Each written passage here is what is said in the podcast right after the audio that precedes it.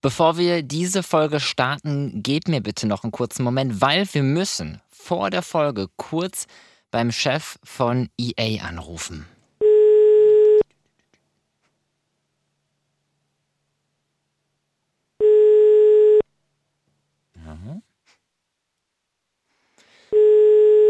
Ja, gut. Äh, hätte ich mir denken können, dass keiner dran geht. Es ist hier auch Sonntag. Jens Kosche, Chef von EA, der zockt wahrscheinlich sowieso gerade selbst Rocket Arena. Falls ihr den Typen demnächst seht, sagt ihm kurz von mir, Jens, gut gemacht. Und damit willkommen zu Games to Go Staffel 3 Folge 2 und ich bin überrascht, denn EA macht hier sehr viel richtig. Lehnt euch zurück, genießt euren Kaffee und wenn es euch gefällt, setzt ein Abo gern auch auf Instagram. Rockets away! Let's kick this into gear. The trophy will soon be mine.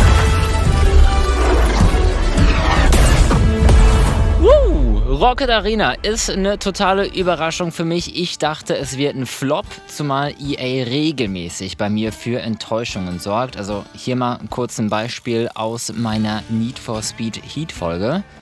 Wie kommt man auf so einen Mist? Tag- und Nachtrennen. Also verstehe mich nicht falsch, die Idee ist geil. Die Umsetzung nicht. Also wir fahren in die Garage und bestimmen dann die Tageszeit so, wie wir halt gerade Bock haben. Warum? Wieso kann man nicht einfach sich sowas von guten Spielen abschauen? Hier wie zum Beispiel GTA, packst eine Uhrzeit oben in die Ecke, die halt schneller tickt als gewöhnlich und so für einen regelmäßigen Wechsel zwischen Tag und Nacht sorgt. Ah, nee.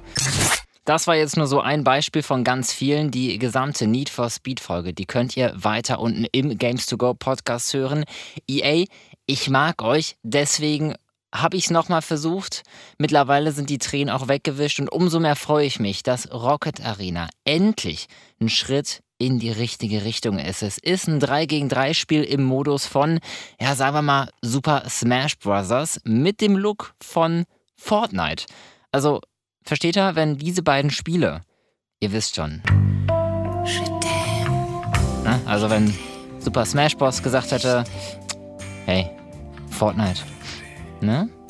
Dann würde nach so einer romantischen Nacht Rocket Arena entstehen. Let's kick this into gear. Denn im Look von Fortnite müssen wir unsere Gegner wie in Smash aus der Arena kicken und das mit Hilfe von Raketen. Zehn Helden gibt es, jeder hat zwei verschiedene Fähigkeiten und so etwas wie eine Spezialfähigkeit und desto mehr Schaden wir verursachen, desto eher kicken wir unsere Gegner aus der Map. We've got rockets. Letzteres sieht übrigens richtig gut aus. Also so kämpfen wir mal in der Wüste, springen über Skelette alter Dinosaurier oder beschießen uns im Wald zwischen alten Tempeln. Immer mit dabei die farbenfrohe Musik, die ihr bereits im Hintergrund hören könnt. Es ist ein Spiel, das gerade eben für Kids einfach Spaß machen soll, ähnlich halt wie Fortnite, nur ohne den Hintergrund zu töten. Wobei, ich muss zugeben, getötet wird in dem Spiel doch auch etwas, und zwar meine Ohren, sobald ich Rocket Arena starte. Ist nämlich ein bisschen laut. Aber nur ein bisschen.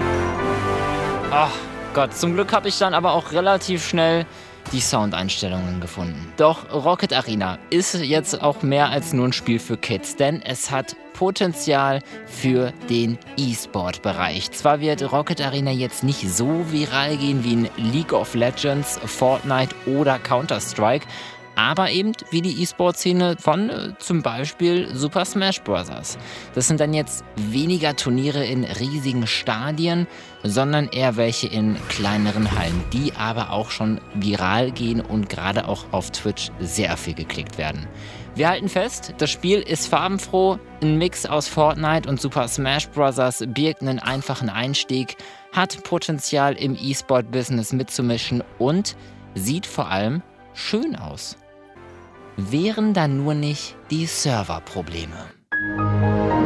Mehrfach hat es mich in den letzten Tagen aufs Spielen geworfen. Minilags sorgten daneben noch für Verzögerungen und das sind eben Punkte, die gerade in Ranglistengames einfach frustrieren. Doppelt bitter ist es dann insbesondere, wenn man gut 30 Euro bezahlt hat.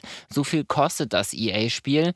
Ich persönlich hätte es schöner gefunden, wenn Rocket Arena for free ist und die Jungs und Mädels Geld durch zum Beispiel Customizations verdienen. Ähnlich gut funktioniert es bereits in ihrem Shooter Apex Legends. So müsste ich dann jetzt auch nicht mehr fünf Minuten warten, bis ich genug Mitspieler gefunden habe, sondern nur noch ein paar Sekunden. Denn das ist mir halt auch aufgefallen. Ich habe die Vermutung, dass es noch gar nicht so viele Spieler für Rocket Arena gibt. Und als ich mich auch rumgefragt habe, hey, wie sieht's denn aus? Leute, wollen wir Rocket Arena spielen? hieß es, ganz ehrlich, 30 Euro, das ist mir zu viel, das möchte ich dafür nicht zahlen, dann spiele ich lieber Apex. Aber Immerhin verzichtet EA auf Lootboxen und Pay-to-Win-Möglichkeiten. Zusammengefasst ist Rocket Arena ein Spiel, das selbst beim Zuschauen Spaß macht. Und wenn sie es eben schaffen, die Serverprobleme zu beheben, dann kann auch Rocket Arena noch ein recht erfolgreicher E-Sport-Titel werden. Und wer weiß, vielleicht kommen dann auch meine Freunde dazu, es endlich mal zu spielen. Was haltet ihr vom Game? Schreibt es mir gerne bei Instagram games.2.go heißen wir dort und nächsten Sonntag hören wir uns wieder dann mit einem neuen Spiel.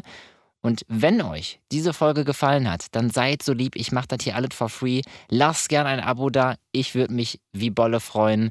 Das war Games to Go, Staffel 3, Folge 2, genau. Adieu und tschö.